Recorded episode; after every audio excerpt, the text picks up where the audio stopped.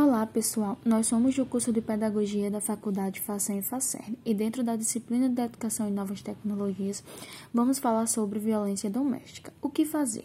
Ligue 180.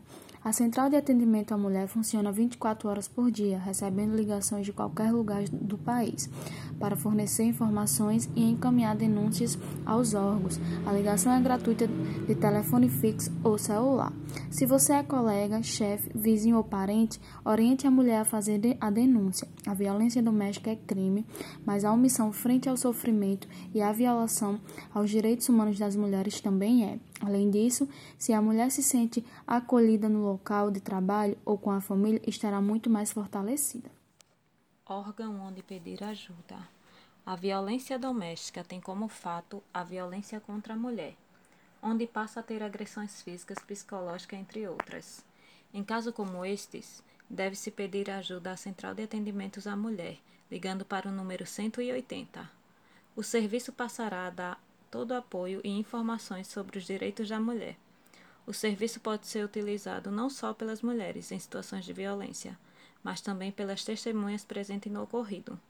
A violência doméstica não só está voltada para a mulher, como também está presente nas famílias, onde pode envolver crianças, jovens, adultos e idosos. As agressões têm crescido cada vez mais, tanto dentro de casa como nas ruas. E para que isso não venha a acontecer, devemos ajudar uns aos outros, pensar mais no próximo. Legislação.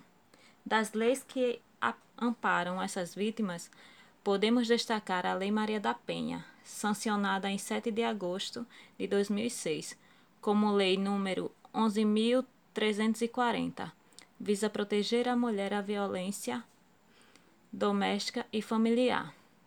A lei ganhou este nome devido à luta da farmacêutica Maria da Penha para ver seu agressor condenado. A lei assegura todas as pessoas que se identificam do sexo feminino, heterossexuais e homossexuais. Então, todas as mulheres transexuais também estão incluídas. Campanhas atuais. Otacílio.